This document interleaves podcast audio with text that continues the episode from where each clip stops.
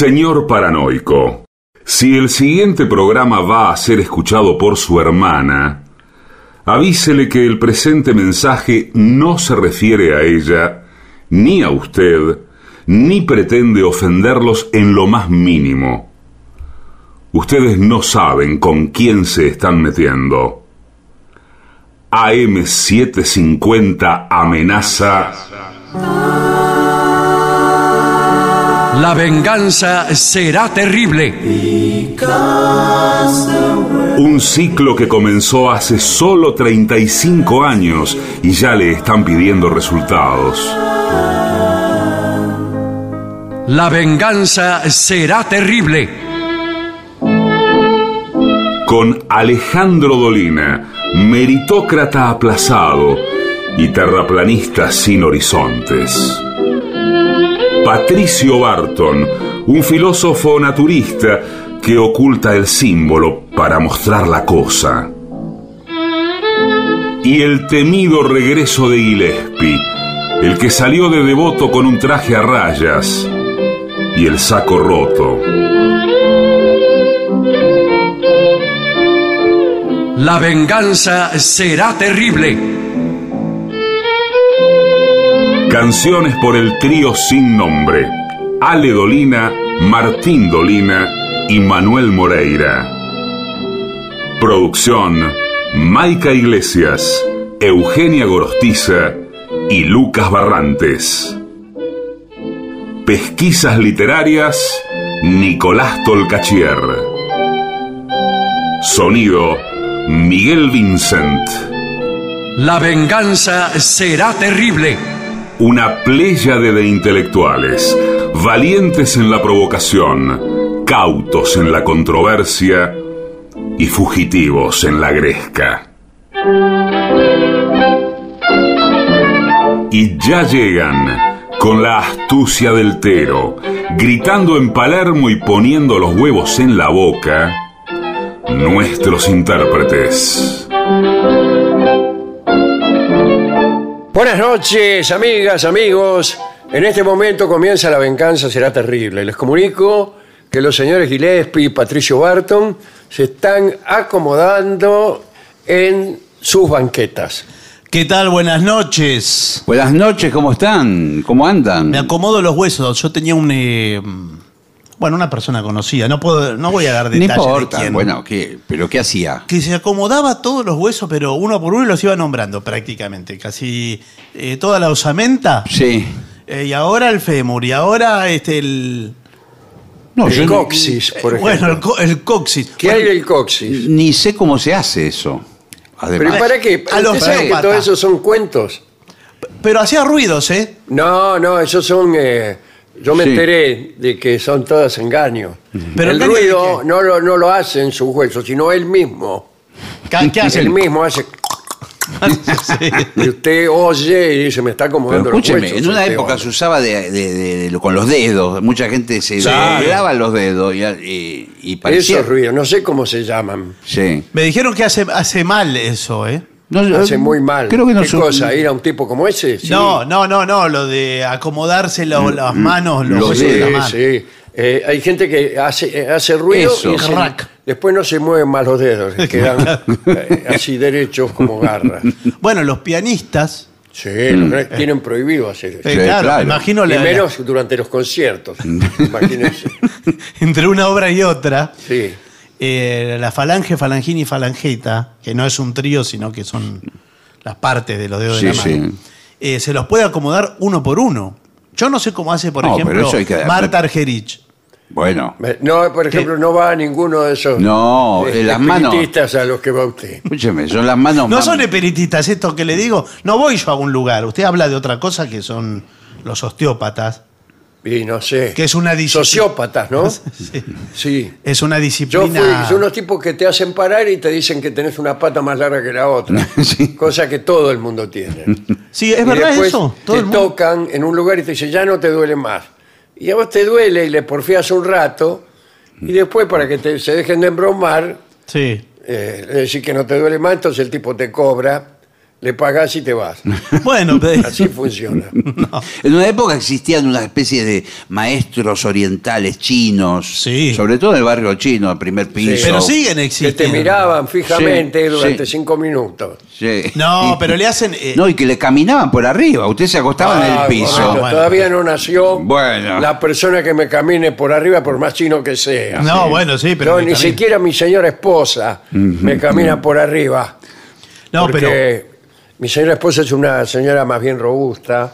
Bueno, y entonces. Tiene miedo de que si me pisa Crack. en mal lugar me quiebra Claro. la Le- columna. Va haciendo el ruido de las papas fritas rotas. ¿vio? Sí. El crack.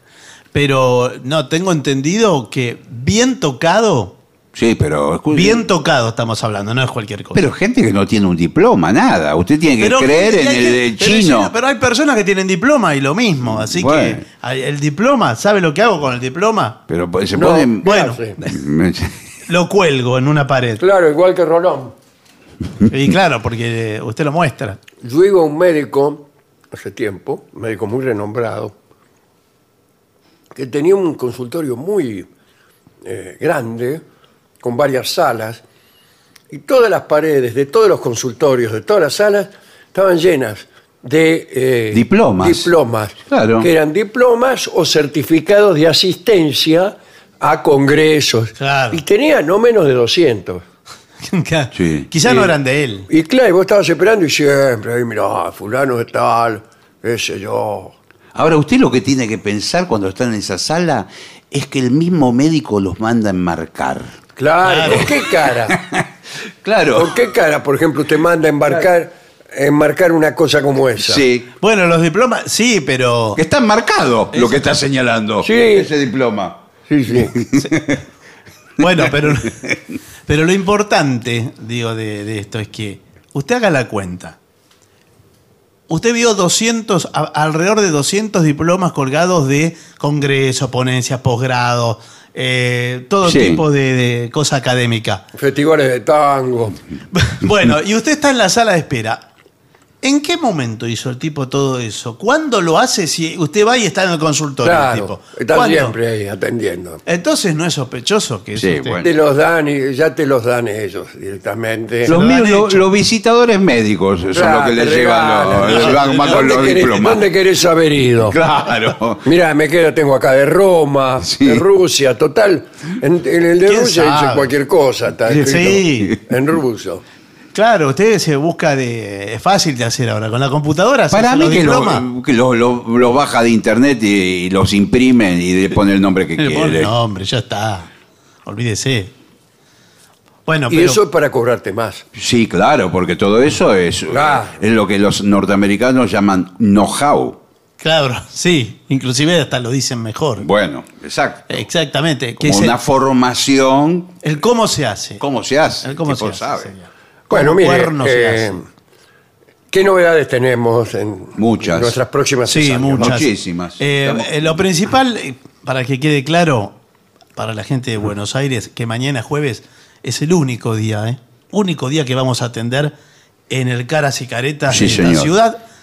8 de la noche, Venezuela 3.30. Mañana jueves, porque ya el viernes estaremos en Santa Fe. Exactamente, el viernes 4 de noviembre en Festram, la feria eh, del libro nacional y popular. eh. General López 3556, Santa Fe. Y el sábado en el Teatro Broadway de Rosario. Sí, señor. Sí. O sea, eh, la secuencia es Buenos Aires jueves, Santa Fe viernes, Rosario el sábado. Como Sí, siempre sábado. traigo mis eh, este, gacetillas teatrales. Sí.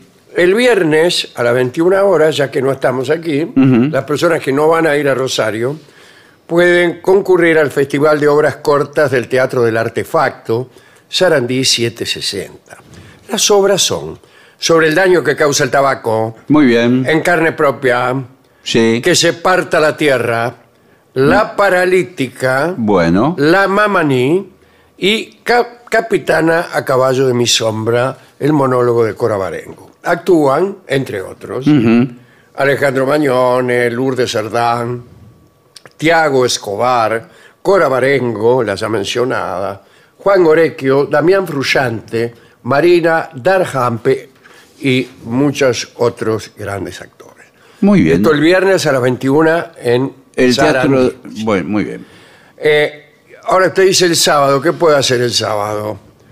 Eh, el sábado también en el Teatro del Artefacto, en el mismo donde fue el viernes, va el sábado a las 21 horas Sí. y ve Gloucester y sus hijos, adaptación de Raúl Serrano.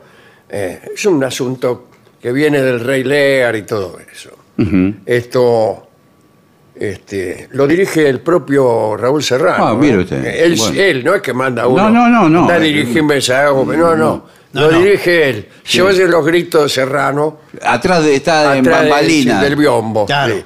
Que sea orgánico, grita. Sí. Sí. Eh, actúan Marina Dan- Darjampe. Usted me dirá, pero ya actuó el día anterior. Sí. Bueno, ¿qué tiene que actuar ver? en- Pero en eh, las actrices pueden Oh, estar en, claro. en una obra cada día. Adrián Herrera, Alejandro Mañone, Juan Orequio y Daniel Pañota. Bueno. Eh, bueno, esto el sábado. Y el domingo, Mala Praxis. Escrita y dirigida por Lisandro Fix. Trabaja Juan Lupi, Romina Fernández, Lisandro Fix. Y esto es los domingos 20, 30, pero ya no en el, en el artefacto. Centro Cultural de la Cooperación, Corrientes 1543. Muy bien, perfecto. Muy bien, muy, muy clara la gacetilla, todo el fin de semana propuesto ahí para que la gente. Hay mucha cosa para hacer. ¿Cómo ver películas de terror sin sentir miedo? No, yo, yo no miro más las películas actuales. Nunca me han gustado, pero puedo A mí me opinar del gustaban. tema como de cualquier otro periodista opina también, Bueno, ¿verdad? a mí me gustaban la- los clásicos del terror, hasta los de Roger Corman, eh, bueno, en fin. ¿Y por qué no mira más? Por el Porque, miedo. porque Ah. ahora utilizan malas artes para mí en cuanto a la edición de la película, recursos que tienen los directores. Entonces, Sonido. eh, hay unos efectos de terror que, que- que lo sobresaltan a uno prácticamente al nivel de un infarto. Claro. Eh, de repente, no sé, mi- mira a la protagonista por la ventana, na- nada, hay un campo. Mira de vuelta, hay un campo. Mira de vuelta, hay una vieja toda deforme en la ventana. Y grita. Eh, con un efecto de sonido que dice ¡pam! Pero eso fue siempre. Bueno, pero- Eso fue siempre. Las Tiene películas- razón. las Bueno, Lo que pasa es que ahora asustan más. Sí. Ahora, ¿usted prefiere ver eh, la película de terror en su casa o en el cine? A mí, me- yo sí, prefiero no verla. pero Yo si prefiero verla. ver- En mi casa puedo, puedo hacer un montón de eh, eh, procedimientos ridículos como taparme la cara, bajarle el volumen. En el cine uno está expuesto ahí. No, pero en el cine está lleno de gente, en su casa está solo. Bueno, eso es verdad. Una noche de tormenta, Claro. usted está en su casa, no hay nadie, Mm. y empieza a sentir ruidos en las piezas. Mm, como alguien que araña el vidrio. Y mientras le está mirando la película, se corta la luz. Acá dice. Bueno, como hay que evitar esa ansiedad, esa, esa cosa tan invasiva que es el terror. Eh, acá hay algunos consejos. El primero, mirar la película por la mañana. No, ¿cómo va claro, para que no sea tan aterrorizante. Sí, Se pone el despertador. Hay que Eh, poner el despertador a las cinco y media de la mañana y se ve la película. Sí. Yo Dice- pongo de fondo la radio con Víctor Hugo, además, mientras miro la película. Claro, y se asusta igualmente. El Sí, la- gusto la- enorme. Las noticias son peores. Bueno, y así pasa todo el día. Y no te soñás. Ah, es verdad, es cierto, porque tiene todo. Si la ves antes de dormir, antes de, sí, antes de dormir, Sí. eh, al ponerte a soñar, aparece la película. La araña, la vieja. Claro, claro, Claro. claro, claro. En cambio, si la vida de la mañana después tiene todo el día para procesar esas Claro, y a la noche soñás con otra cosa. Claro. Eh, hay que, segundo, evita mirar películas de terror solo. Bueno, pero si usted vive claro. solo y está solo, Y bueno, Eh, llama a pero alguien. no, llama- hay que ir con alguien. Ah. Y entonces ya uno se siente acompañado. Me si alguien es, por ejemplo, su tío. Sí, sí. Que lo- alguien que lo cuide. Bueno, pero el tío... La no, persona no. mayor que, en la que usted pueda confiar su cuidado. Claro. O si no, personal eh, ¿Pero qué? de Contratado. seguridad. ¿Qué? El, eh, Un guardaespaldas. por Pero eso ejemplo. le da más miedo. Yo sí tengo... un- Bueno. Me da más terror. Eh, muchas veces las películas de terror parecen más et- atemorizantes si estás solo Y bueno, y si no tienes distracciones. Claro. ¿Qué distracciones? Estoy mirando la película, no quiero distraerme. Claro, señor. pero por eso, porque está muy concentrado. Yo conozco gente que está con el celular mirando la película. Y sí, Eh. muchos. Es lo que Y se después llama. no la entienden la Bueno, película y te preguntan, ¿y ese quién es? Claro. Se está utilizando mucho, se llama la doble pantalla. Mm. Que de, de estar viendo algo en la televisión, supongamos un partido, un noticiero, una película, y a la vez viendo otra cosa en el celular, doble pantalla. Los dos partidos pueden ser también. Sí, sí. Claro, sí. Bueno, eh, dice, ah, cuanto más gente te acompañe, mejor. Sí, sobre todo porque en las películas de terror empiezan a hacer chistes, lo que se hace Claro, lo, lo gracioso. Pero ese es, Claro. eh, es otro consejo, me parece a mí, ¿no? A ver. Y claro, eh, quitarle valor a lo que está Exacto. sucediendo. Claro. Es decir, bueno, no es nada. Eso no Mirá- es. Mirá lo que hacen, qué, qué exagerado. Mirá toda la salsa de tomate que es un tiene. actor, el tipo. Sí. Eso no es sangre, salsa de tomate claro. y todo eso. Pero perdón, ahora con o todo. chistes cuando viene un tipo Sí, sí. monstruo. Usted El dice, monstruo se ve el "Eh, cierre". Cualquier cosa te queda bien. Sí. Bueno, sí. Ahora, eh, por todo lo que dicen, ¿qué les gusta de la película de No, terror? Porque bueno. si no les gusta A sentir mí- terror, no, a mí me encanta el ¿para qué terror. la mira? Me gusta el terror, pero clásico y mo- con moderación. Claro, Por ejemplo, si no se asusta mucho. Ahí había eh, eh, telenovelas de Narciso Bañez Menta, unitarios en la televisión. Y el monstruo aparecía en la última escena. Sí. Era todo, Antes era así. Claro. Era así. sí. Era todo un terror psicológico, Claro. muy llevadero, y el impacto era una vez, nada más. Eh, porque el señor, yo soy el médico que lo Sí. atiende. ¿qué Ah, tal? ¿qué tal? ¿Cómo le va? Eh, bueno, las películas de terror le hacen mucho daño. eh, Mucho daño. ¿Hace daño a la Yo he salud? tenido, sí, yo he tenido un paciente, lo puedo decir porque Sí. soy médico, Bueno, sí. eh, que, bueno, cada vez que veía una película de terror se desmayaba, por ejemplo, en el Y sí, cine. y claro. le da un- Y- o algo. No, o algo No, eh, que- tiene O que se decir que. desmayaba o Ok, pero diga la palabra. te- tenía alguna clase de inconveniente. Bueno. Y imagínense el papelón. Pero no es por el papelón. Vos, eh, iba con la novia al cine sí.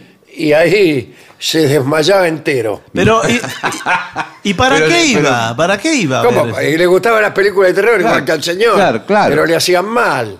Pero, o sea, le gustaba que le hiciera mal. A uno le gusta sentir un poquito de miedo, pero no, no, no es eh, entrar en un pánico. A mí me gustan las, eh, las escenas de. Hay una cortina, una ventana abierta y la cortina se mueve. Sí. ¿Eso qué es? ¿Y qué? Y- anuncia un peligro.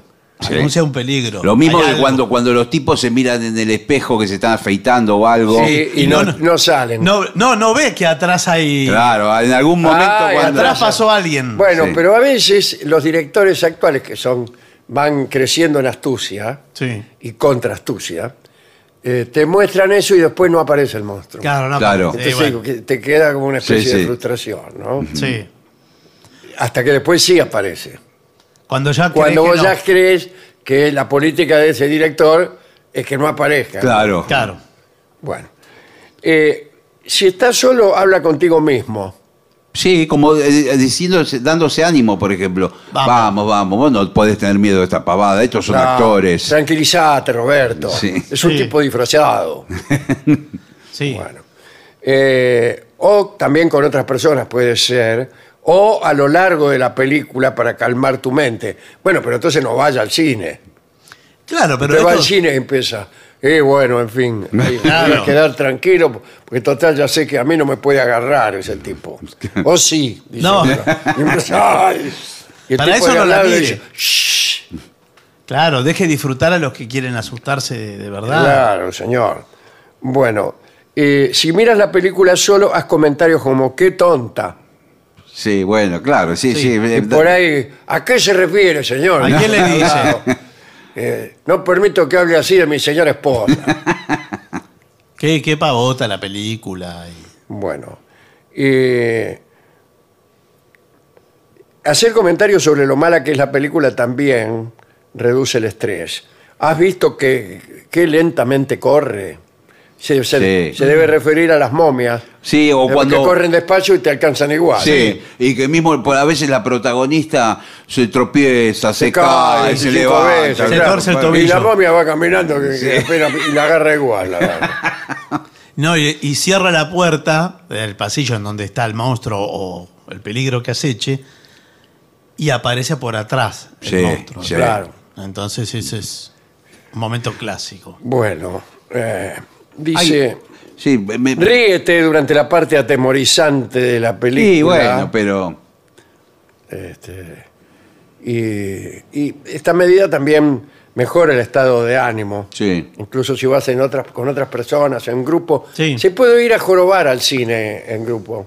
Sí, no hay más gente que va a molestar a los No, demás, no hay más. ¿Por qué? No, es que, no- que- que me parece que cambió el público que va al cine. Sí, también. El Además, público cambió todo. Bueno.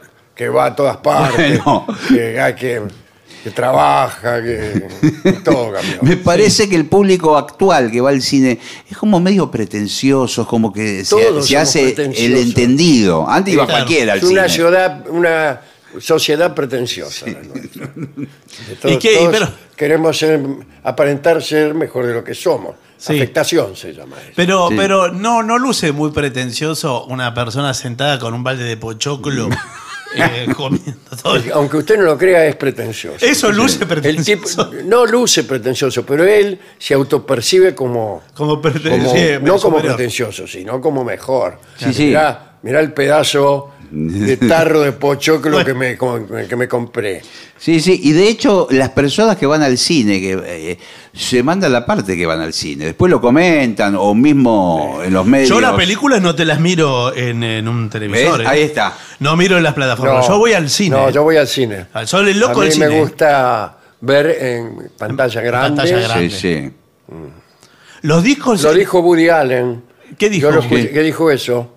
¿Qué? ¿Qué Yo, dijo? Al cine, a la- por la televisión no veo películas. Y voy Bueno. al cine y quiero llegar antes que empiecen, no después. Bueno, sí, está bien. eh, Bueno, creí sí, que era- sí, está Después bien. hizo 37.000 películas, pero a mí me gusta por eso que dijo. No, ¿Por pero qué? esa- Porque también lo puedo decir yo. Pero Claro, escúcheme, sin son las, mayor esfuerzo. son las dos frases más, más vulgares que dijo Woody Allen en toda su Sí, carrera. por eso mismo la repito. Bueno, Bueno, eh, dice, mire las opciones especiales para informarte acerca de la película. O sea, cómo se hizo la película, eh, eh, quién trabaja, eh, dónde la filmaron. Entonces se te hace menos... Menos terrorífico. Porque le empieza a ver los piolines. Claro, para, para enterarte de cómo son los trucos. Eh, bueno, eso. Ah, igual me detengo un momento más en, el, en aquella costumbre de jorobar en el cine. Básicamente consti- eh, consistía en, en gritar, gritar cosas. Sí, Por claro. ejemplo, si aparecía una escena amorosa, hacían cuando se besaban. O le pedían acción al, Así, al eso. lo amante. llegué a ver, sí, sí. Y dale, salame. gritaban. sí, eso tampoco. eh, No, Bueno, lo por ahí una, una por amiga suerte que eso no está está mal. desnuda atrás de un sillón. Sí, sí. ¡Corran el sillón! Gritaban de atrás. Y todos se reían y se divertían mucho. Claro, sí. Bueno, pero eso me imagino que en la adolescencia no sería un, un hombre maduro haciendo esas gracias. No, yo no pero, sé, ¿eh? Pero en mi adolescencia yo he gritado alguna cosa. Sí, sí, en la adolescencia. Sí, Sí. pero después no. En mi prolongada adolescencia. Bueno, eh, dice, cuidado, trata de relajarte después de la película. Por ejemplo, ir a la pizzería, Hacer otra Sí, cosa. sí. hacer otra cosa, para no irte a tu casa Claro. con todo el mundo ficcional eh, tan patente en tu Sí, cabeza. sí, porque hay películas que, le- que prácticamente le toman el cerebro. Usted sale del cine como un zombie, como si le hubieran pegado una trompada. No, no. Entonces, recuérdate a ti mismo que la película no es real y que estás a salvo. Mm. Y después ve a la pizzería, ¿no? Incluso dice las películas de terror que se promueven como basadas en una historia real, exageran y distorsionan los hechos para hacerlas más convincentes. Y sí. Eso es lo que te tienes que decir Ah, tú bien, claro. a ti mismo, ¿no? Bueno, eh, haz ejercicio. ¿Qué tiene que ver? Y para ¿De qué tiene que ver? y distraerte. Pero será pa- 5 o después. 10 minutos para liberarte de la energía adicional. Ah, Si estás bueno. en el cine, 5 o 10 minutos, salís al pasillo del cine, Sí. agarras una, una cinta y empezás a elongar. Tirás, Sí. te, te acostás en el Sí. piso y tirá las patas para arriba. Bueno, pero. Dos series de 20. No, pero discúlpeme, no se puede. Todo en el público y no puede ah, estar haciendo ejercicios ahí. No, no, me imagino sala. que esto es más para el- cuando uno ve en, en la casa. En la En la casa, casa, me parece. claro. Yo lo que, lo que hago no es ejercicio, pero sí, cuando la película mm, está entrando en una tensión insoportable, pongo la pausa No, pero. y me ¿cómo voy a la va- cocina. Pero ¿cómo va a ser eso? Bueno, pongo la- me voy a buscar un vaso de agua, vuelvo, trato de enfriar la ahí, ¿no? situación. Bueno, no hagas demasiado ejercicio antes de ir a la cama. Eso en Ajá. otro orden de cosas, me Sí. imagino yo. Porque estar estimulado puede hacer que tengan problemas para dormir. ¿Y en qué Sí. quedamos? ¿No tenía que hacer Sí, ejercicio? No, bueno. bueno. es así, aquí la cosa es así. Bueno, bueno. Bueno, distrae tu mente con un programa de televisión, otra película, o un Sí, libro edificante. Eso está muy bien, ¿Cuál sí. puede ser un libro edificante? El manual del alumno bonaerense de Sí, sexto sí, grado. Sí, está bien, sí. Ese sí. Ese es un libro edificante. Pero es cierto que por ahí una película tapa la otra. Si usted termina una película muy traumática, quedó. Vea una película, por ejemplo, de Ben Stiller. Claro, una comedia. Sí, bueno, pero. Claro. A mí me gusta quedarme con el sabor a la película. Que, Sí, a mí también. Quedarse un, un largo rato. Sí. Usted se queda con sabor. Sí, yo la siento en la boca, la película. Mire. Que te- acabo de llegar, ¿de qué hablan? Sí. De cine. Bueno, Porque somos pretenciosos. pasa tiempo con amigos o con familiares, en vez de ver la película, por ejemplo. Claro. Ah, no, después de ver la película. Claro, vas a las 3 de la mañana a, la, a la casa de tus familiares. Si has visto una película con otras personas, sigue pasando tiempos con ellas.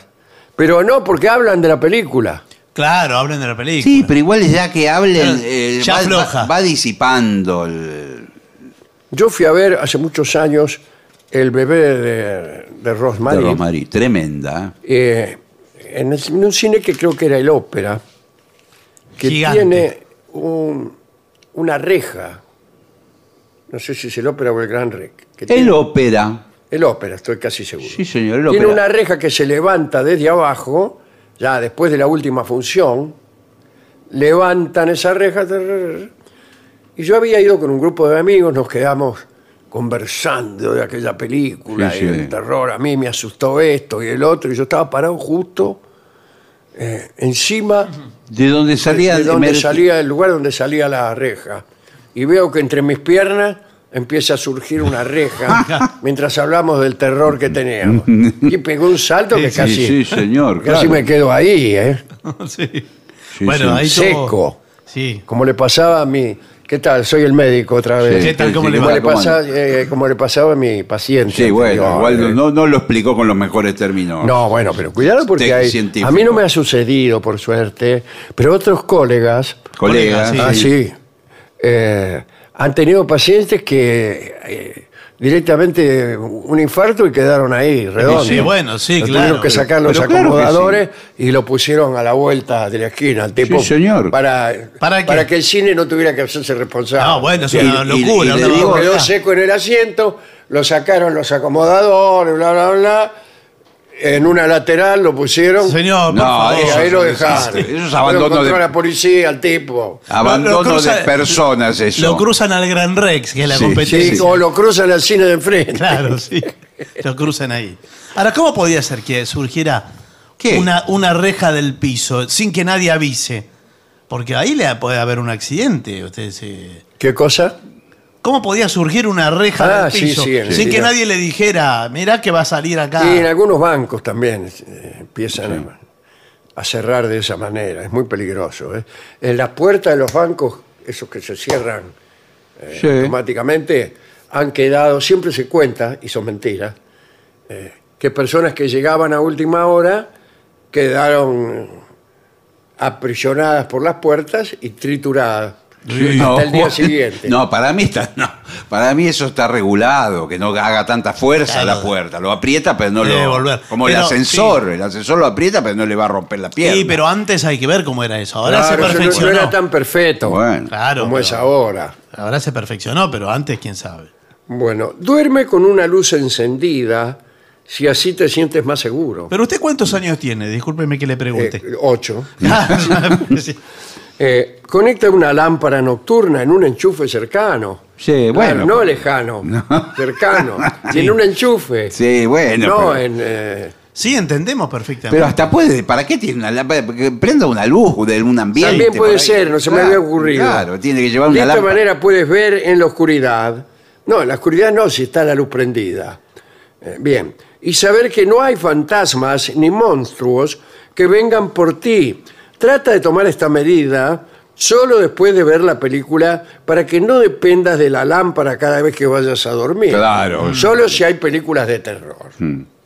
bueno, A sí. mí, Drácula es una de las películas Sí, de bueno. terror que más me conmueve. Un clásico. un clásico. Sí, y hay muchos Dráculas. Vio que hay Dráculas. eh, Sí. ¿A usted cuál le gusta más?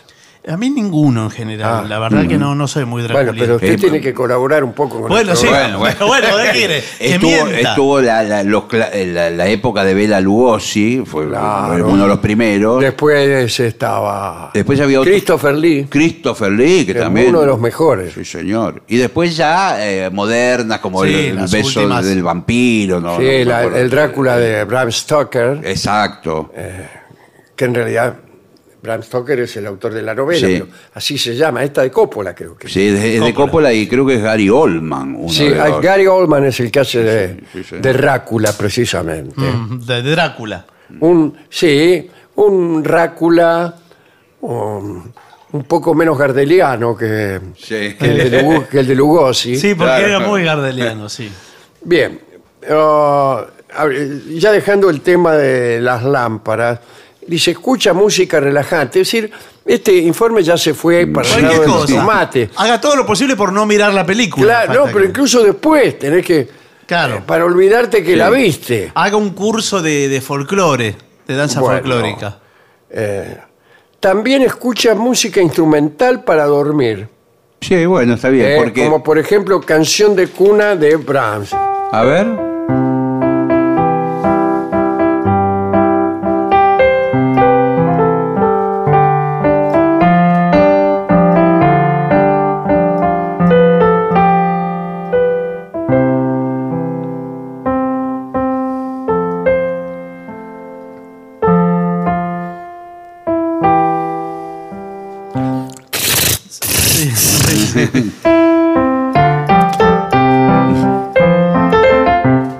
Se está durmiendo la audiencia, se durmió la mitad de la audiencia. No, pero está muy bien. Esa canción está muy bien compuesta para, Mm, está con ese bien. fin. Claro. eh, últimas eh, Sí. con- consideraciones. Eh, si va con una novia, a ver, este... Por ahí lo favorece en su. Sí, ah, Claro. ¿Sí? ¿Dice usted? eh, Y porque la porque novia, la novia la- puede sentir terror en ese momento, eh, se abraza a usted fingiendo una desesperación que no es otra cosa que la Silvia. Bueno, Sí, bueno, bueno, bueno, ey, ¿qué? ey, no la pero- Silvia. No. La Silvia era la novia anterior. Claro. No, lo que pasa es que eh, eh, cuidado con eso, porque usted A puede veces- sentir más terror que ella. Eso sería un problema. Ah, sí. ¿Y qué hace? y se le sienta usted encima a ella. Grita. Y grita, ¡ay! Como se aguda. ¡El monstruo! Yo creo que Y si la usted, mina dice, tranquilízate, papi. yo creo que si usted está en ese plan eh, tan manipulador, de amoroso y de terror, tiene que ir a ver la película antes solo. Y conocer No dice todos nada. los trucos. No dice todas nada. las, las escenas donde. Se la sabe de memoria. Y entonces ahí sí. Después va, pero ya usted ya la vio. Y ya no, no, no, no se asusta. No se asusta. Vio que con el tren fantasma, eh, a, veces, a mí me pasaba eso, iba dos, tres veces al mismo, la misma tarde. Claro. Y ya conocía al, al Ya la que- tercera vez que iba... Ya Sí. el tercero, digo, el esqueleto, Claro, digo, no, usted, no. eh, la tercera vez iba con su novia Claro. y sentaba plaza Sí, de sí. valiente. Sí, esto no me hace nada, no, no me da miedo. Y miraba Sí. así, levantando una ceja. y diciendo, eh, no conozco el significado de la palabra miedo. Sí. De puro ignorante nomás. Bueno, eh, vamos a ver qué es lo que opina el público finalmente. El pueblo, nuestros oyentes, los oyentes de la venganza. Sí, señor. Que escriben al 11 65 85 5580. Ahora mismo, también ahora mismo lo pueden agendar en sus celulares. Acá, 11 6585 5580. ¿Se acuerdan que hablábamos de, de si hay baños en los bancos? Bueno, un oyente nos corrobora que sí hay baños en los bancos, eh, al menos en el Banco Provincia, dice. Bueno, Hay, Eh, hay pero son estructuras muy grandes. Bueno, ¿no? el Banco Provincia en general son sucursales muy Bueno, grandes. eh, hay- justamente, yo por eso elijo ese banco, por el baño. claro. ¿Por el baño? Por el baño. Ah, bueno, bueno. Los baños. Se puede comer. No, Sí, bueno. no, bueno, tampoco se va a poner a comer ahí. Bien, el chamo de Mitre. Dolina nombró anoche a los servicios de cable y recordé a la historia del ciego Tiresias, quien sucesivamente tuvo Cablevisión y tuvo DirecTV, y luego otra vez Cablevisión, y vivió para contarlo y para afirmar que si de 10 partes se compone el goce, 9 corresponden al proveedor de cable y una al usuario. ¿Qué va a hacer? Está glosando Sí, sí. la historia del mago Tiresias, que fue hombre y fue mujer, y que una vez se le preguntó quién disfrutaba más en el acto carnal. Y dijo, si de 10 partes se compone, 9 son para la mujer y una para el hombre. Así que calculá. Sí. Claro. Oh, por favor. Bueno, ¿Y respondió como mujer o como hombre a la hora de era responder? hombre. Era hombre. Era hombre como, como se ve. Claro. Había vuelto a ser hombre. es un dato importante. Eh, hola, señores, nos dice Luciano, que escribe desde Bolaños de Calatrava, un pueblito perdido. Qué lindo Bolaños de Calatrava. ¿Sabe cómo se pone en esta época? Sí. Es en Castilla-La Mancha, es un pueblito Qué perdido. divino. Eh, quiero Yo pedirle. estuve allí, ¿Sí? en, en Castilla-La Mancha. Bueno, eh, quiere pedirle al maestro que toque después eh, Adiós Corazón de Lalo Echegoncelay y Héctor Zapelli. Bueno, enhorabuena. ¿Cuántas precisiones? Muy bien. Eh, Hay aquí, una universidad allí. Me invitaron a dar una charla, éramos como ocho. Todos. los Lo técnicos de Lomas nos escuchan siempre y le, y le piden si algún día puede hablar de Oscar Alemán. Bueno. Eh, soy Adolfo Pereira, de Villa María. Hemos Brillante, pasado incluso discos de Sí, Oscar sí, Alemán sí, muchas sí. veces aquí, sí. Dice, brillante el comentario sobre la desinformación de las películas respecto a los créditos finales. ¿Eh? Sí, sí. Hola, Vengadores. El otro día Dolina habló sobre las obras de Alejandro Bustillo. Les cuento que en nuestro pueblo, Antonio Carboni, partido de Lobos. Sí, ya pueblo, ¿no? eh, Claro. hemos eh, comentado. Sí, exactamente. sí. Eh, hay una parroquia construida por Bustillo, estilo romano. No hay otra igual en América. ¿eh? Tiene en su interior cuatro frescos de Fra Angélico, un reloj de torre eh, funcionando, es de la marca Chateau Frère. Eh, Bustillo la construyó en 1927 a pedido de su amigo Juan José Blaquier. Se puede vi- visitar en el pueblo mencionado. Nos saluda eh, Carlos Sugasti, el Vasquito. Miren, qué bien, qué buen dato. ¿Cómo andan mis amigos vengadores? Saludos desde Salta, los escucho todo el día. ¿eh? Bueno, Acá es, eh, quiero leer este mensaje porque me da la razón. Eh, Anita de Villa de Lina sí, ¿qué dice? dice, esta vez tengo que decir que Barton tenía razón cuando dijo que una persona puede llegar a comerse una tarjeta de crédito a partir del plástico presente en lo que consumen productos de mar. Pero Sí. en una semana, no en un año, dice. Ah, En una semana una ya semana. tiene... O sea, que todo es mucho peor de lo que usted dice. Sí. es un poco peor. Quiere decir que usted está defendiendo los intereses No, no, no Sí, defendí, sí, señor. de las multinacionales del pescado. No, quizás tenía el, el dato erróneo. Da la fuente, inclusive. eh, Sí, sí, gracias. Bueno, Bien. Anita. eh, dice, gracias por respetar el repertorio y memoria de Gardel. Este, por lo demás, dos palabras. Gracias otra vez. Dice Diego de Valentín Alcina. Rafa de Santa Fe me pide al sordo, yo no sé qué me han hecho tus ojos. En el mismo, casi la misma cosa. sí, se completa. Bueno, dale. soy María Inés de Olivos. Estimado Alejandro, tape con alguna cinta los botones del control remoto que no usa y deje únicamente los necesarios. Le dice, si me invita con unos mates lo ayudo, dice María Inés de Olivo, ¿Para qué? para tapar los botones de control remoto de todos los que no sirven para nada y que deje Que solamente... son todos.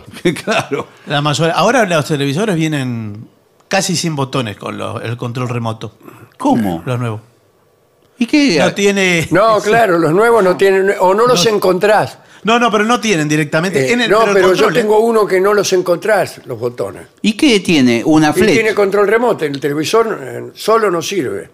Claro, solo no Claro. sirve. Pero el control remoto Ahora tampoco, tiene tampoco botón. tiene botones. ¿Y qué tiene? Una flecha. Son dos Y- botones y un navegador que Claro. tiene una goma en el centro. eh, Sí. Porque ahora son con carga solar. Vio que usted lo saca al sol. No, Sí. Mira, mira no. qué bien. Y, Y, salvo que si usted vive en un lugar donde no hay Sí. nunca sol. claro, en un departamento. de-. Sí. Y, Bueno, ¿Cómo hace? no sé cómo hace. Muy bien. Eh, queridos Vengadores, en el marco de la inminencia del Mundial, Sí. les comparto un recuerdo del Mundial 78. Me llevó mi papá con mi hermano a conocer el gigante Arroyito, ¿eh? en la cancha de Rosario Central, a ver Túnez-Polonia. ¡Qué partido! ¿Cuán- ¿Cuándo salió Túnez-Polonia? Me parece que ga- había ganado Túnez. Eh, Hizo un buen mundial. ese bueno, y Túnez. se acuerda del jugador polaco Lato. Lato, Sí, que era pelado. Era pelado, un parecía pelado, bochín. sí, un pelado rubio. Sí. Como el, boch- como el bocha. Eh, bueno. Y dice, más tarde lo vi en un bar. Comiendo un pastel seco. Al lato. Sí, lo vio ahí en, en el bar El Cairo. Como pastel de polaco. Bueno. Y dice, es verdad, con muchos signos de admiración, lo cual... este, bueno, los veo el sábado en el Broadway. Estoy con mi hijo, yerno y amigo, rodeada de jóvenes borregos. Parece que es una dama entonces. Ah, la que mire usted. escribe. Bueno, dale. ¿Qué más? Saludo desde Teodelina, provincia de Santa Fe. Donde el manco. Los pagos de Julio Gutiérrez Martín. Quisiera pedirle al maestro que cante Arrancar de cero. No sé si la tiene esta. Soy Guadalupe de Colegiales. Escuchando los primeros acordes de Chau París, de Astor, eh, no pude dejar de pensar en Quedémonos aquí, de Chupita Stamponi. La vida se nos va, quedémonos aquí, ¿no? Que... Esto es muy Piazzolla. Sí. Y ahí está- esto, esto le debe, aparece varias veces ese cromatismo descendente en Chau París. Es lindo, quedémonos aquí. Bueno, pero sé que tengo unos libros arriba. sí. Pero es.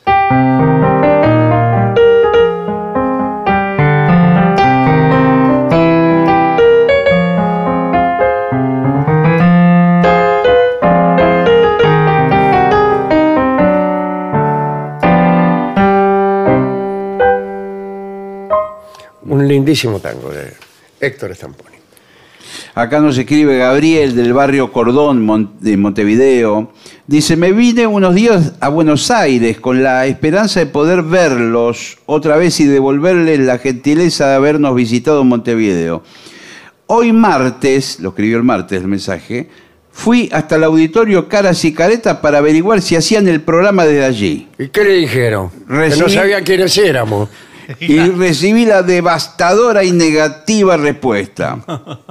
Eh, Ya asumida dicha derrota, me dispuse a disfrutar de la ciudad y tuve la suerte de encontrarme al artista antes llamado Gillespie. ¿Qué hacía ahí usted? No, en la Avenida Corrientes, me acuerdo de este muchacho, a quien pude manifestar mi admiración, cariño y respeto. ¿eh? Bueno, Gabriel. Se fue con una idea de Buenos Aires de que no ocurre otra cosa más que este programa. Claro. Sí, sí, es cierto.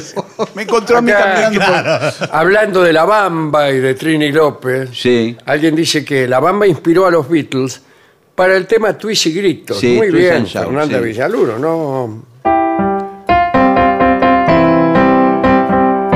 Bueno.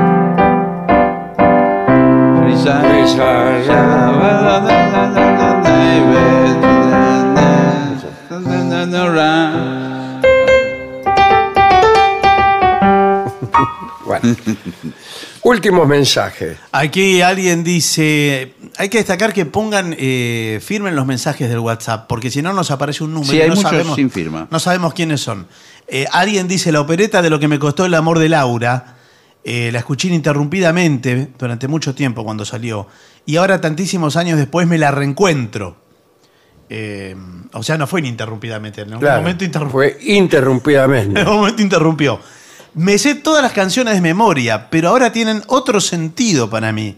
Es impecable. Dice, gracias, gracias, Dorina. ¿eh? Bueno. Hola Dolina, Gillespie, Barton. Soy Nico de La Plata. Hablen del Marqués de Sade. Sí, se lo vengo diciendo. Claro. Sí. Vamos, Lobo. Eh, estuve con un amigo del exterior y me preguntó qué es el tango. Y acá tengo que dar vuelta a la página. Sí. Y me doy cuenta que el mensaje terminó. ¿Qué le respondió? Y- y claro. que- Porque quiere que usted le diga. Claro, Claro. ¿qué es el tango? Es eso. No sé. Dale. Qué difícil. es. Preguntan los turistas eso y qué es el peronismo y qué es el tango. Y bueno, Sí. no, es muy difícil. Paula Pía dice, acá vengo a expresarme libremente, con media hora de pésima literatura, porque ¿para qué otra cosa se puede usar la libertad sino para empecinarse en ser un mediocre a rajatabla o un pésimo absoluto? Dice, mañana jueves y los voy a ver en vivo, dice la vieja borrega de Almagro. Muy Bueno. bien. Eh, nos escribe Lilian. Se vienen a advertirnos. Lilian nos escribe, nos recomienda la exquisita versión de Samba Azul que hace el conjunto Las Voces Las Voces Blancas. Blancas, sí, sí, sí. ¿eh? Nadie cantó mejor esa samba. Muy bien. Estupendo. Vengadores, soy Facundo de Corrientes. Todas las noches los escucho. Eh, ¿Podría pedirle al maestro el tango muchacho? Le vamos a pedir. Alguna Sí, vez lo tocamos aquí. El cuento dice, dice otra persona, que la máquina estaba en Ingeniero Luigi y el, va- el vagón de cola en 11. Ah, el cuento que yo sí, escribí, sí, lo mismo sí. había escrito. Y yo dije el otro día que estaba en Retiro y Mendoza. sí, o Rosario, Eh, me sí. equivoqué de ferrocarril. Claro. Este es el ferrocarril oeste, o sea, el ferrocarril Sarmiento. Bueno, esto lo dice Walter, el camionero, que está en Chepes, La Rioja. Muy bien. Bueno, Bueno, hacemos una pausa. por lo que más quiera. 750. Lo mejor de la 750 ahora también en Spotify. La 750 en versión podcast. Para que la escuches cuando quieras. Lo mejor de la 750 en Spotify. Dale play.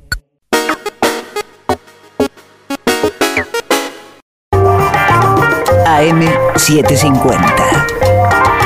Objetivos. Pero no imparciales.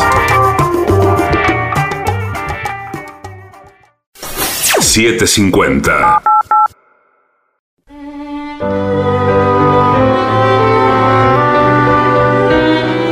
Continuamos en La Venganza Será Terrible por las 7.50. Recuerden que mañana jueves será el único día que, de esta semana en el que estaremos en Buenos Aires, en Ricaras y Caretas, en la calle Venezuela 330. Porque el viernes estaremos en Santa Fe, en el Festram, en la Feria Nacional del Libro, no, en la Feria del Libro Nacional y Popular. Nacional y popular, sí. Y el sábado en Rosario, en el Teatro Broadway. Muy bien. Hemos recibido de Sudestada Sí, señor. algunos libros que mucho agradecemos. ¿eh? Yo estoy eh, leyendo un libro de poesía de Natalia Bericat.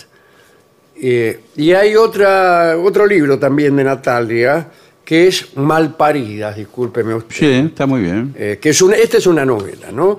Pero yo, el que estoy leyendo ahora, ya casi lo terminé, es un libro breve, como todos los libros de poesía. Se llama Deshilachada, un libro de poemas muy interesante de Natalia Bericat.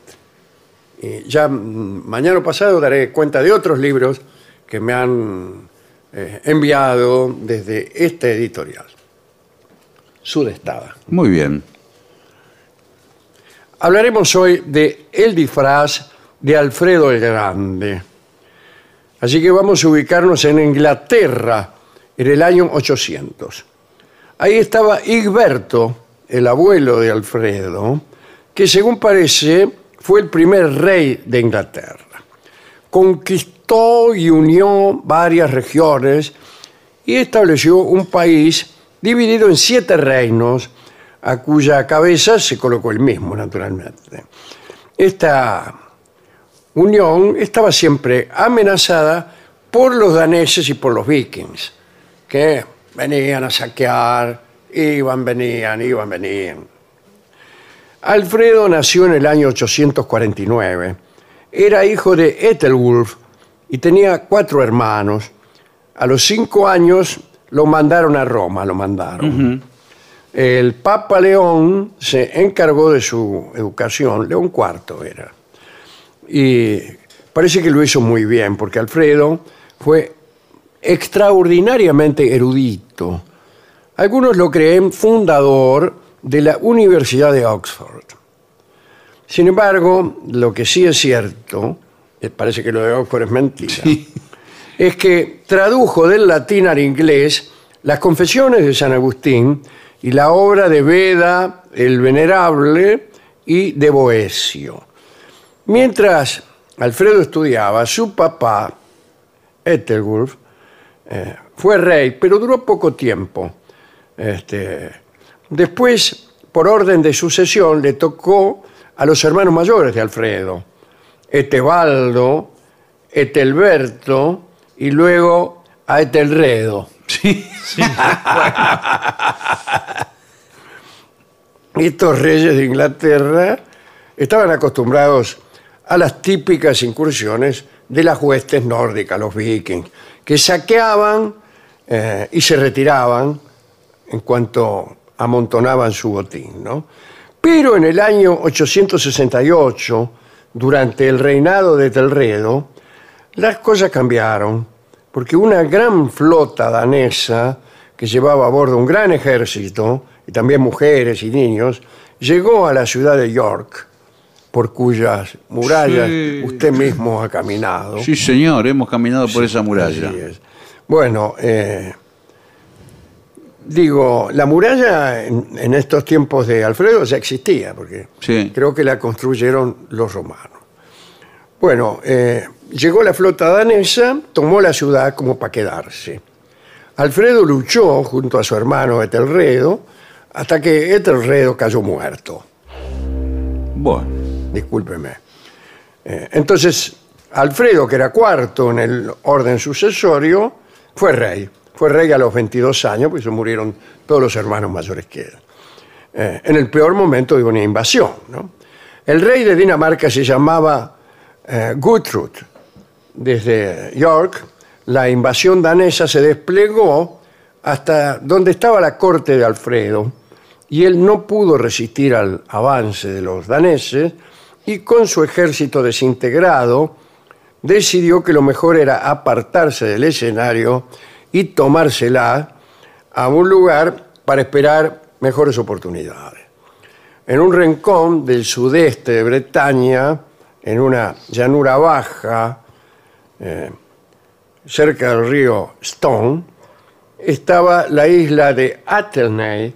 Era un sitio inaccesible, lleno de ciénagas, pantanos y yuyo. Y ahí se escondió Alfredo, eh, incluso sin decir que era rey, eh, y con unos pocos de sus fieles.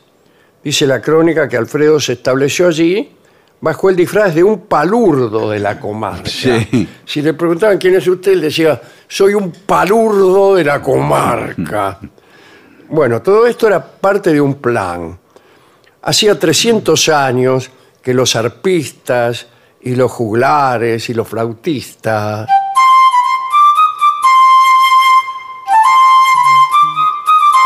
andaban por, por toda la región y eran bien recibidos en cualquier parte.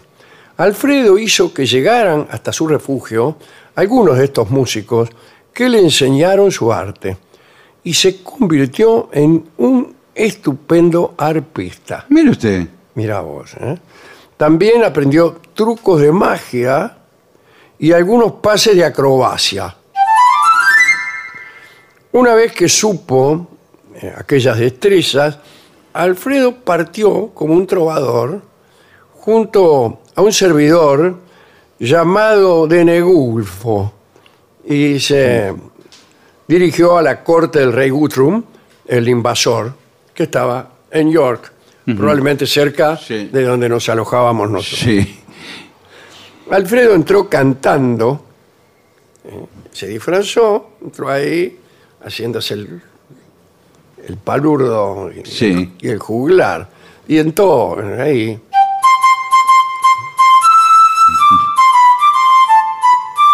Bueno, tocando la flauta, esas cosas. Y se metió donde estaban los estamentos armados del enemigo. Nadie lo interrogó, ni a él ni a su compañero. Y no hay indicios de que alguno sospechara que podía tratarse de espías. Y se quedaron un buen tiempo ahí, haciendo sus números, y se enteraron de todo.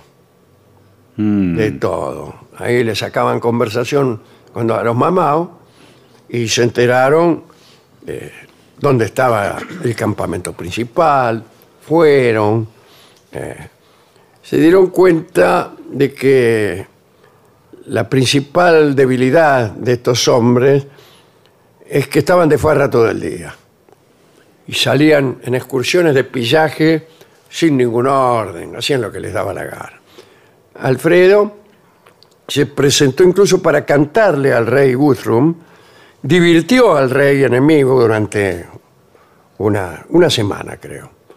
Y mientras eh, el tipo que lo ayudaba eh, fraternizaba con soldados, con las mujeres, y entre las jactancias de los bebedores y los chismes de los soldados, Alfredo y su servidor se enteraron de todos los movimientos del campamento y de cada una de sus debilidades. Pasado el tiempo, regresaron, se fueron, ahí donde estaban guardados. En mayo del 878, Alfredo estuvo listo para la batalla. Gentes de todas partes se desplegaron bajo su bandera. Aunque las tropas danesas eran superiores, las crónicas cuentan que la embriaguez había derrumbado el espíritu de los conquistadores. No fueron capaces de sostener la lucha. Fueron atacados en medio de una soberbia mamúa y desde luego perdieron eficacia. ¿no? Los daneses fueron empujados hasta las alturas de Wiltshire y de ese modo quedaron encerrados entre las montañas y quienes lo- los atacaban. No tenían provisiones porque estaban acostumbrados a que cuando necesitaban algo para mofar iban y lo afanaban. Claro, claro. Así que no habían acopiado nada, en fin. El sitio duró apenas un mes, al cabo del cual el rey Guthrum se rindió. Pero las invasiones danesas no cesaron, por el contrario, continuaron, pero nunca pudieron volver a establecerse en Inglaterra. Atacaban, afanaban y se iban. ¿no? Bueno, este, Alfredo, que como hemos dicho había estudiado en Roma con el Papa León IV, tenía una tristeza. Él siguió estudiando, en fin, pero era el único que sabía algo en Inglaterra. Se lo repito, era el único que sabía algo en Inglaterra. Y había aprendido casi todo lo que se puede aprender, pero tenía ganas de cruzarse con alguien que supiera Sí. o que tuviera algo que enseñarle. Y estaba en Inglaterra donde casi nadie sabía leer y escribir, donde nadie tenía libros, y él se aburría y esperaba que alguien le enseñara algo. Quería aprender, pero nadie podía enseñarle. Se pasaba las tardes mirando el horizonte, y cuando venía alguno le preguntaba si sabía algo. Dice que el cronista, que querer saber fue lo que más ayudó a este rey. Uno de esos hombres que llegaron por casualidad fue nada menos que Juan Escoto Erígena. Alfredo gobernó hasta el 899, cuando murió a los 50 años de edad. Bueno, las guerras han evolucionado hoy en día. Eh, que no, se imagina a Putin disfrazado y metiéndose en el campamento enemigo. tiene que ver esta historia con eso de que antes no se conocía la cara de los reyes. Claro. Entonces vos te podías meter tranquilamente, que sabían que... Claro, por, por ahí habría- había alguna pintura, pero. Eh, pero Claro. Nadie tenía acceso tampoco a verlo. Claro. hemos ido a la discoteca haciéndonos pasar por gerentes. El discotecario no nos creyó, nos dijo que no teníamos el caminar de un Claro. gerente. Y descubierta nuestra condición no gerencial, nos entregaron finalmente un disco que hace alusión al canto de Alfredo en el campamento dinamarqués. ¿eh? Eh, y hace alusión posiblemente a algún enemigo que sospechaba, porque el tango se llama Tal vez será su voz, Sí. y lo va a cantar Libertad Lamarque.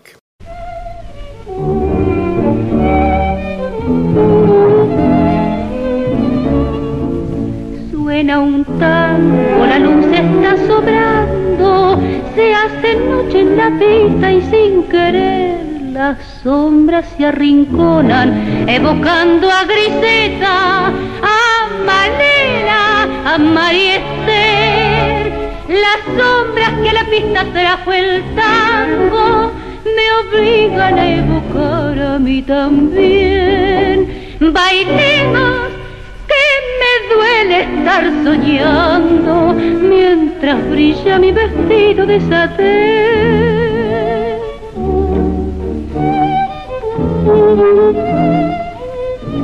Quien pena en el violín, que voz sentimental, cansada de sufrir, se ha puesto a sollozar así. Vez será su voz aquella que una vez de pronto se apagó. Tal vez será mi alcohol, tal vez. Su voz no puede ser, su voz ya se durmió. Tendrán que ser nomás fantasmas del alcohol.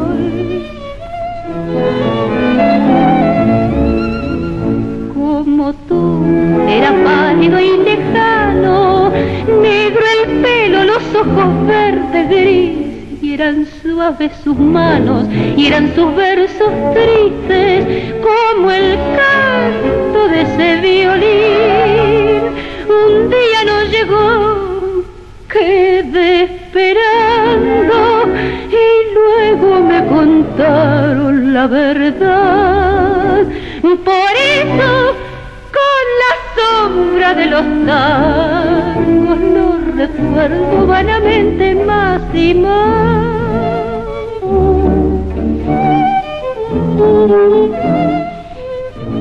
Quien pena en el violín, que voz sentimental, cansada de sufrir, se ha puesto a sollozar así. Será su voz, aquella que una vez de pronto se apagó. Tal vez será mi alcohol, tal vez. Su voz no puede ser su voz. Ya se durmió, tendrán que ser nomás fantasmas del alcohol.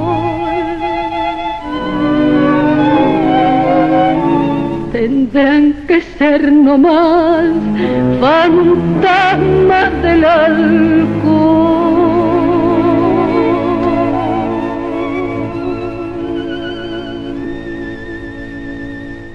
Era Libertad Lamarque. En la venganza será terrible, tal vez será su voz. ADUNLAM, la Asociación de los Docentes de la Universidad Nacional de La Matanza. Una organización creada con un solo y claro compromiso, defender la Universidad Nacional, pública, gratuita y de calidad. AM750. Objetivos, pero no imparciales.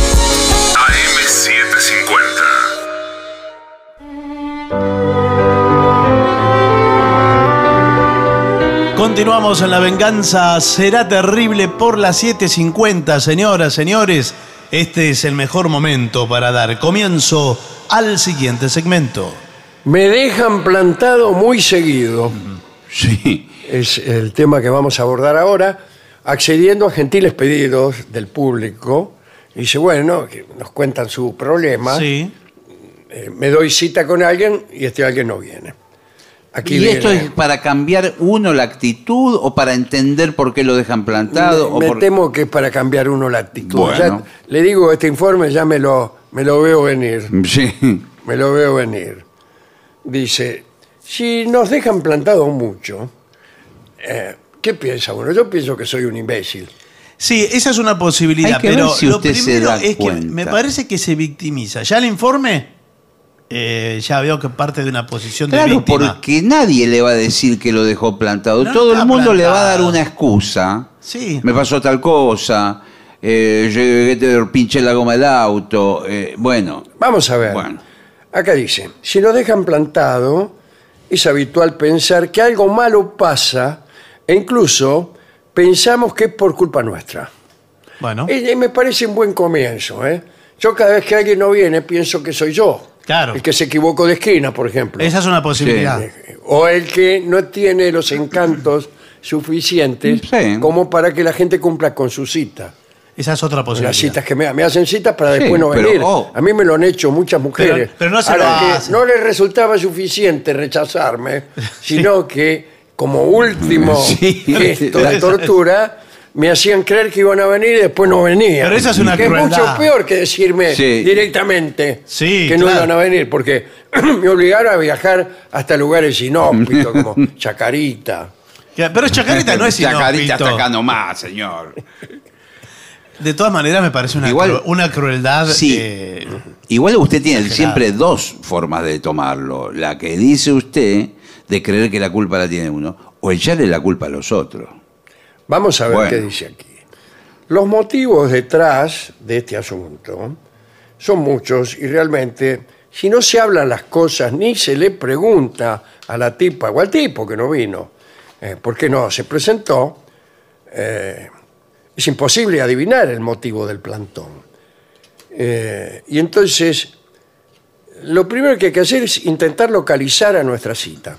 Bueno, Ah, en el mismo momento. En el momento, ¿no? Eso antes era un buen, eh, un buen informe.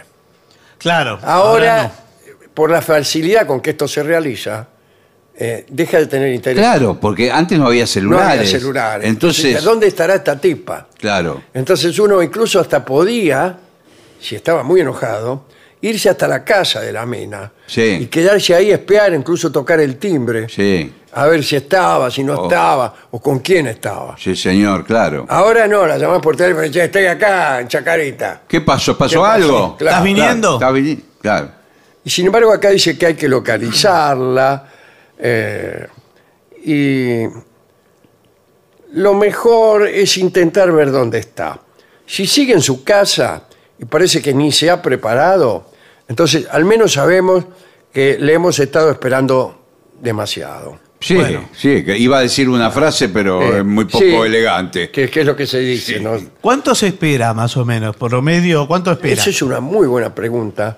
Eh, depende, eh, esto te da la pauta de cuán interesado Sí. estás en una dama. Incluso puede darse el caso de que si no estás interesado en el tipo o la chica Mm. a la que esperás, te vayas antes de la hora.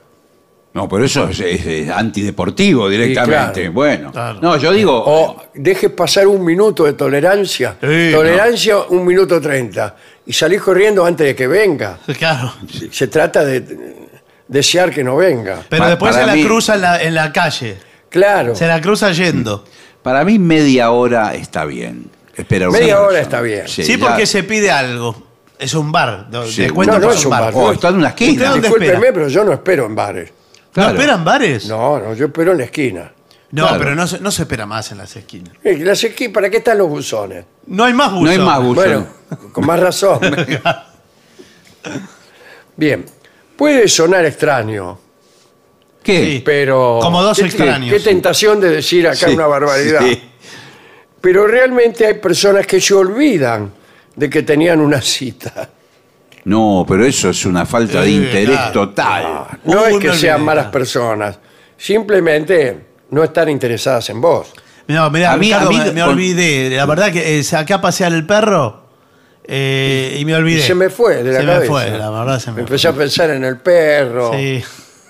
No, porque además eh, con la gravedad que es una cita, porque uno se puede llegar a olvidar de un encuentro con alguien por un motivo, llámese de amistad o de mm, trabajo o algo, se Sí, puede pero olvidar. una cita pero no. una cita. Una cita.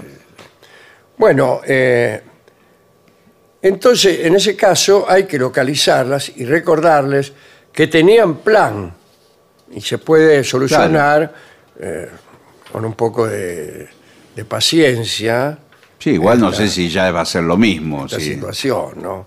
El plantón ya está asegurado, Exacto. pero al menos sabemos que no es voluntario. Ah, no es que no quiso venir, es que se olvidó. Bueno, sí, pero. ¿Qué eh, va a hacer? No, bueno, pero La es está interesada en mí. Es casi. ¿Qué va a estar? Si estuviera interesada, hubiera estado llegado cinco minutos antes ella. No, bueno. Si ni se acordó. Si por el contrario ni se digna en darnos señales de vida, o te das cuenta que se está inventando una excusa, entonces está claro que a esa persona le damos igual. Y sí, y sí. ¿Cómo le damos igual? Ahora, no, eh, le da- no es así. Claro. Dice, está Da- mal me da redactado. igual, pero está Claro, mal, claro. mal utilizado. ¿no? No está mal la frase, señor. En este, claro, si, si no, ¿cómo le das igual Sí. a una persona que no viene? Claro. Le da la misma importancia, quiere decir. Por favor, Bueno, leamos bien los son- informes. Suena, suena mal. leamos ¿no? bien los informes. En ese caso, mejor que se quede en su casa y nosotros nos montamos otra fiesta. Bueno, bueno. Ya me enojé también. Sí, Sí, bueno, sí. un poco sí. Pero usted qué hace? Por ejemplo, se tomó tres colectivos y dos trenes para llegar. Para llegar a Se- Chacarita, sí. Se ¿Y qué va a preparó, se preparó todo, lo plantó. No se hace otro plan, porque dice, bueno. ¿Y qué plan ya- va a hacer? Empiezan a llamar desesperadamente a cualquier persona. No puede venir al obelisco. eh, ¿Qué, Claro. qué hace? tío? Pero el obelisco no está en Chacarita. Bueno. le dice, Claro. se cruza ahí a la pizzería. De ahí, eh. Bueno, ahí, ahí apareció el consejo que estaba yo esperando, que es Sí. no perder la calma. Sí, Bueno, El mismo que sirve para los naufragios, Sí, para todo. incendios, e incluso para el caso de que hayas concertado un encuentro con alguien que no viene.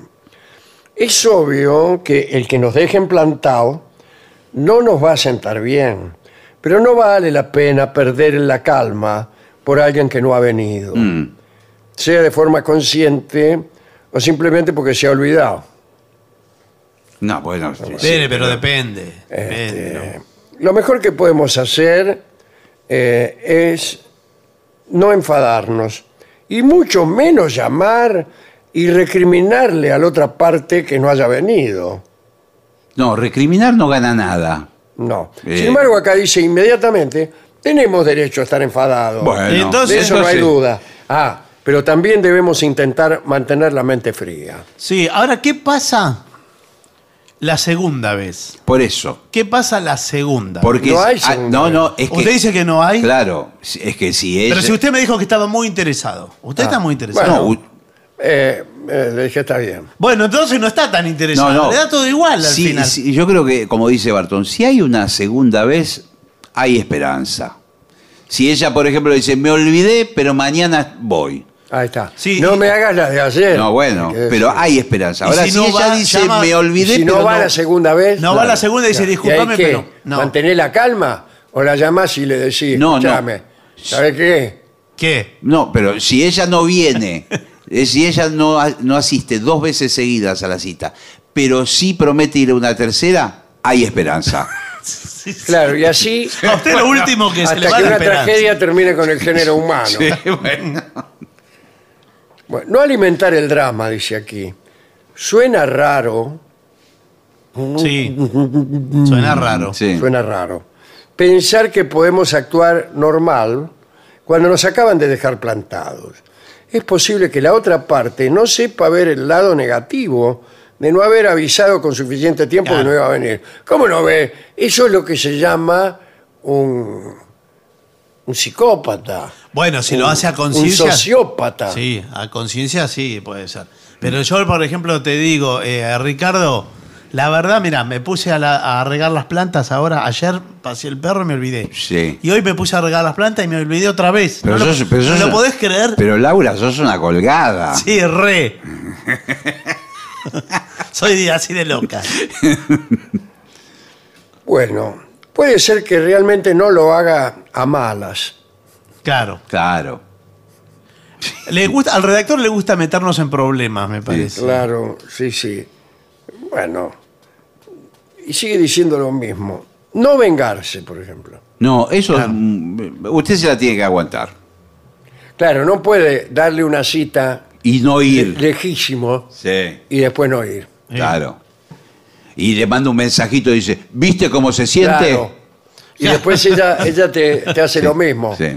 Pero y entonces Te- ya te- está. así- y así toda la vida se la pasan Sí. dándose citas el uno al otro y no yendo nunca, solo por venganza. Claro, bueno, pero ¿qué? qué? Porque el deseo de venganza es más fuerte que el amor, no me diga que no. No, le digo que no.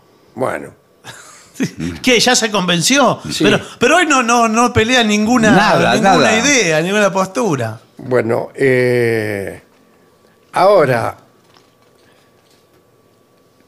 eh, ¿qué pasa? A mí me han pasado muchas cosas en, en citas. La mayoría de las veces por mi culpa. Ah, Sí, pero porque me equivocaba, daba referencias poco precisas. poco precisas o no prestaba mucha atención a las referencias que me daba el Claro. otro o la otra. Y incluso hasta llegué a equivocarme, pensando que la persona que me había citado era una y era otra. Ah, bueno, bueno, sí, sí. pero... Eso, eso me pasó. No, me bueno. pasó. Ah, equivocarse de persona, no de de, persona. lugar. Porque de no, lugar no, de, no, de lugar y horario no, de persona. De persona, eso ya es mucho. Una persona llamó y dijo, me llamo tal. X. Y yo entendí cuál. Ah, Bueno, Entendí mal. Entonces dice, sí, cómo no, por favor, encontrémonos con muchísimo gusto. qué sé yo. Usted está ahí, ve venir una persona que le No, resulta así conocida, pero no es. Yo estaba ahí esperando a cuál Sí. claro. y en una de esas veo que viene tal caminando. Sí, que- que- y no até. No, cosa una con casualidad. otra. Esto- Dije, uy, qué lástima que que viene esta chica. ¿Cómo se llamaba? Sí. Y, y me va a empezar a dar conversación y yo estoy esperando a cuál. ¿Cómo es que se llamaba esta? Y tal. Y ahí dije, no me habré equivocado. Y la mina viene y me pregunta, ¿sigue tarde? y no era. claro. Bueno, igual, de todas maneras, usted, por lo visto, no, no fue muy prolijo. No, no, no fue nada forma de- prolijo. de- de- ¿Cómo terminó la historia? Y eh, tuvo ¿Cómo? que tomarse algo, por lo menos. Sí, sí. Bueno, en realidad salimos tres años. Sí. ¿Y qué va a hacer?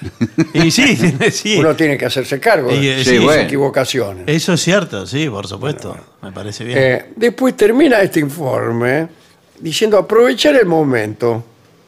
Es lo que decía Barton. Eh, claro, hacer lo otra plantaron, cosa. se mete Claro. en un cine. Si, si la vida te da limones, Sí. haz limonada. Dice, eso dice el informe. No. Y esto es Al revés, yo estaba esperando los Claro. limones. Bueno. No podemos pretender estar de mal humor en un bar porque el otro no viene. La idea era quedar con él, pero bueno, si no viene, ya Sí. que estamos aquí, La aprovechamos limonada. el momento y nos pedimos algo para tomar. Una Mozo, limonada. una limonada. bueno, tanto si nos deja plantado porque quiere, como si ha pasado algo malo, lo mejor que podemos hacer es no amargarnos. Nadie nos impide disfrutar de la tarde Exacto. eh, así, solo así. como estábamos. ¿Usted eh, pensaba pasar la tarde acompañado? La pasa solo. ¿Iba a ir de la mano con una señorita? Vaya de la mano con un bolso. Claro. Bueno, Bueno. sí, Eh, pero, pero- A mí me parece que, hay que debería haber en la ciudad, y antes había, lugares clásicos de cita, donde no solamente va a estar usted, Escúcheme, la esquina del Trujo Exactamente. Sí. En el frente al obelisco. Exactamente. eh, eh, se- eh, estaban todos Era esperando muy a grande. alguien. Entonces, ¿sabe qué pasa? Si a usted lo dejan plantado, Sí. empieza A a, ver otros mirar, plantones. a ver alguna mina que esté esperando y que no venga el tipo. Y Y no, pero la pasa- posibilidad un es cero. tiempo prudencial se acerca y le dice, No. me dejaron plantado, ¿y a vos? Sí, bueno, pero eso, para que coincida, Es muy todo raro. es muy raro. Eh, Sí, es verdad. O por ahí llega el tipo tarde que estaba Claro, con dice, ella. momento, momento, momento. Claro. Paren, paren. Claro. No, y ahora ahí hay un, hay un McDonald's. Sí. y no. ¿A dónde? En esa esquina, En no esa está mal. esquina la- no está mal. en Ah, no, que locales, el sí, Trujollero sí. no está Sí, mal, no. claro. Pensé que usted decía que había otro lugar No, de no, no, no. encuentro. El trujollero se mudó a otro lado. Bueno, no vamos a hacer la Bueno. publicidad ahora. Sí, claro. Pero, pero no fueron la gente a hacer cita a ese lugar. No. Quedó ahí. Bueno, es un lindo informe este. Sí. Y finalmente termina diciendo que más vale estar solo que mal acompañado. Y entonces, ¿no ves que- Yo termina siempre con toda frase. Digo, mientras me seco las lágrimas Sí. esa frase. Está escrito por alguien que fue un plantado, ¿eh? Sí, claro. Que fue plantado, con cierto resentimiento está escrito. Sí. ¿A usted lo dejaron plantado muchas veces? Eh, no, mu- muchas me parece que no. No, a mí tampoco. No. No, A mí lamentablemente tampoco, ¿no? no, no. ¿Por qué, lamentablemente? bueno, con el diario del lunes, otra Claro, lo. Pero la- le, le- le redoblo la apuesta. ¿Y ustedes plantaron? Sí, a otras yo, yo personas? alguna vez sí, pero también por razones eh, imposibles de, de controlar. Bueno. Sí, me ha Bueno. pasado muchas veces cosas muy raras. Eh, Trenes que no dejan de funcionar, que dejan Va, de funcionar. Ah, no, eso, eso me sí, pasó. va, eso sí. me en pasó. tiempos de ausencia del celular, cuando Sí, todo esto Sí, sí. era mucho más épico. Qué, qué triste, qué desesperante Ah, eso. ¿eh? sí, no, sí, no, Y no hay tenés- forma de- No hay forma. No, lo de los medios de transporte, eh, sí. Sí, Eso sí. cuenta como plantón, ¿no? Sí. Sí, cuentan con plantón. Esperar el 21 en la General Paz que no venga. Mm. Determinado cartel. Bueno, amigos, eh, Bueno. lamento que tenga que abandonar esta Y bueno. Pero tengo un encuentro. Sí. Ah, sí. Tengo ¿Dónde una se va a cita encontrar? En Chacarita. Ah, bueno, pero al final por Chacarita no se puede andar de la cantidad de gente Sí, encontrándose. Ahí al lado del Trujollero. Sí. ah, se mudó ahí entonces. qué sé yo.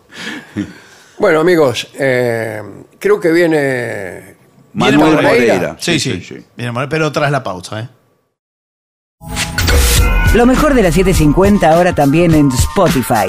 La 750 en versión podcast. Para que la escuches cuando quieras. Lo mejor de la 750 en Spotify. Dale play.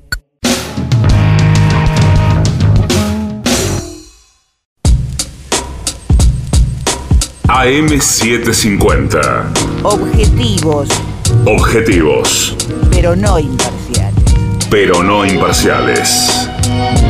AM750.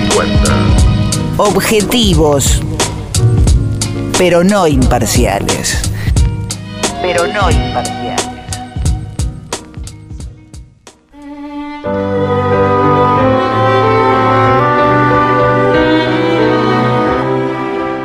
Continuamos en La Venganza Será Terrible y se aproxima ahí la sombra, se proyecta ya la sombra de él. Porque ya está aquí en los estudios de AM750 nuestro querido y nunca bien ponderado maestro, el sordo Arnaldo Gansé. Le acompaña esta noche a nuestro querido maestro, la voz de Manuel Moreira.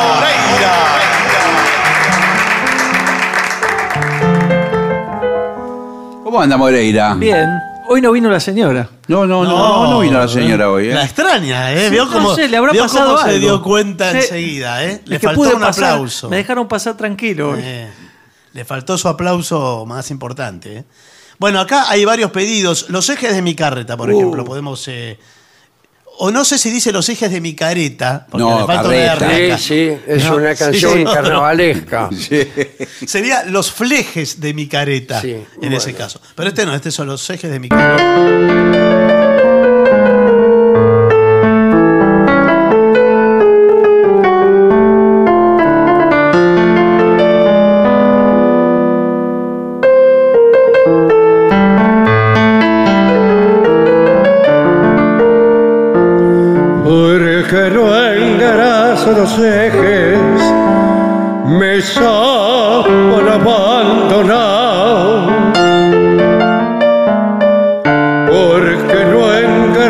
pájaros ejes me saben abandonar.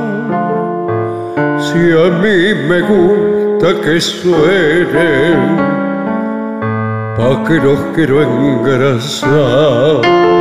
Si a mí me gusta que suene, pa' que los quiero engrasar.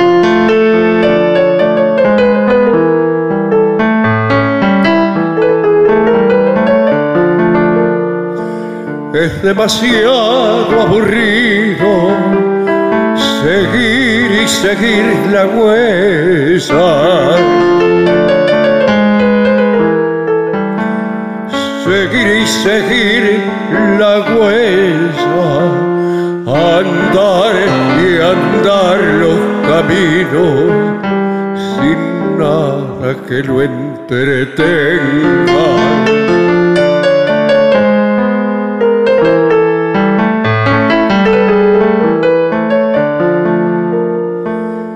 No necesito silencio, yo no tengo en quién pensar.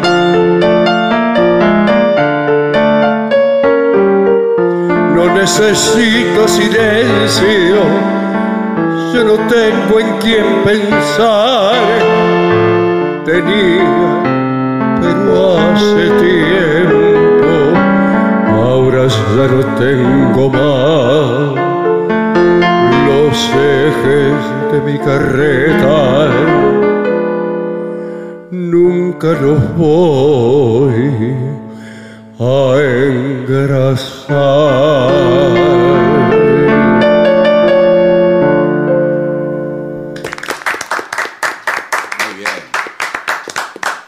Bueno, pedidos al 1165855580, incluso ahora mismo pueden escribir allí.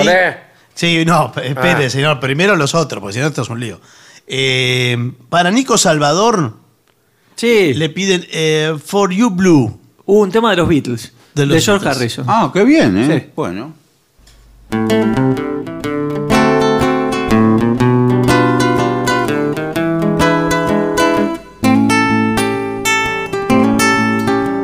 Because you sweet and lovely girl, I love you.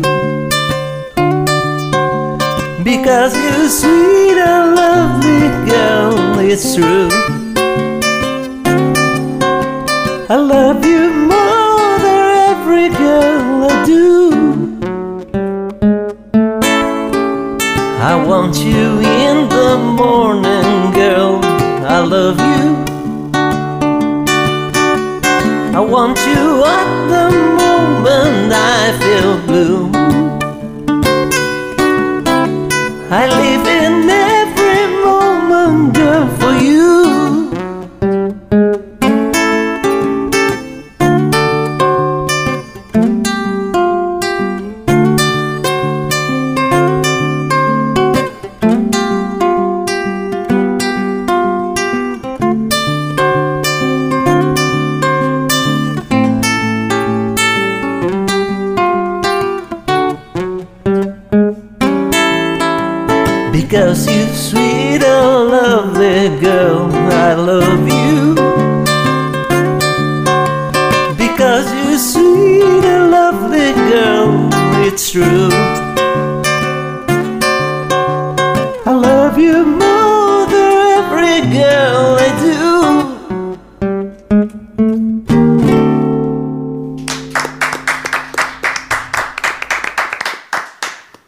Bueno, eh, hay pedido acá, este para la vieja de Adrogué, no sé quién es. Lo No piden sé. así, pero no, sé. si- La verdad que no Esa Debe sé. ser la que no, la que no vino. No sé si debe ser- no sé si es cariñoso o si. o Sí, si no. cariñoso, Imagino- seguramente. Imagino que sí.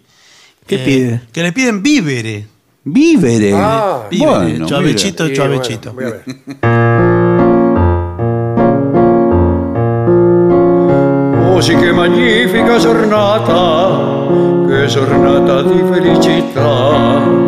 La mia bella donna se n'è andata, mi ha lasciato al fine in libertà.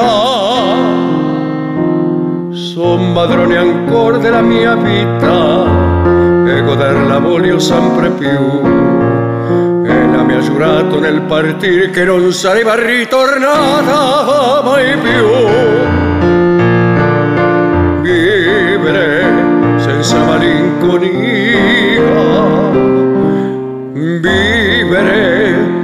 Senza più gelosia, vivere per sempre un attimo di nostalgia.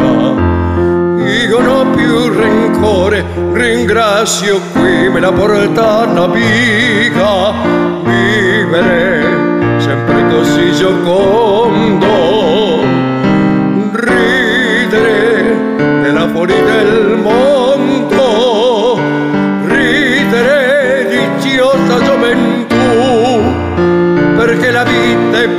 la voglio vivere sempre più.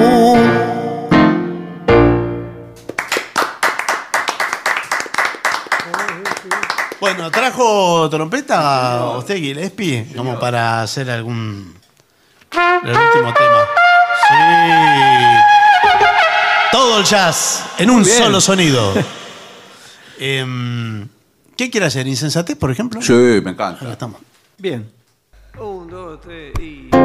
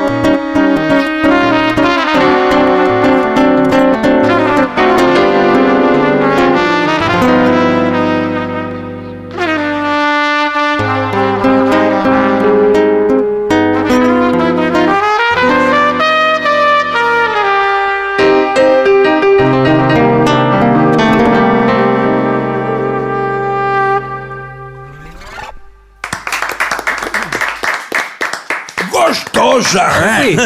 Gostosa. Gracias, gracias. Bueno, eh, nos vamos, ¿eh? Mañana, atención, única chance para la gente de Buenos Aires Sí. de ver el programa en el Caras y Caretas.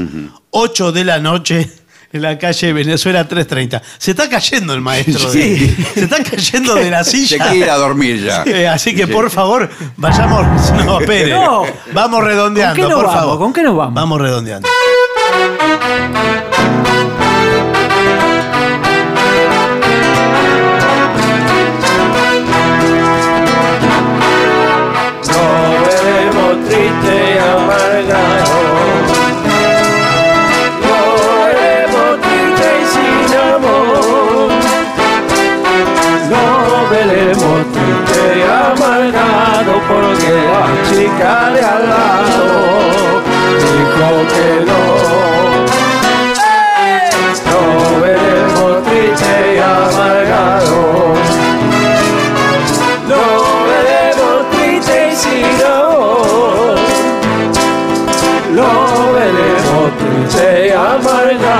Porque la chica de al lado dijo que no veremos triste.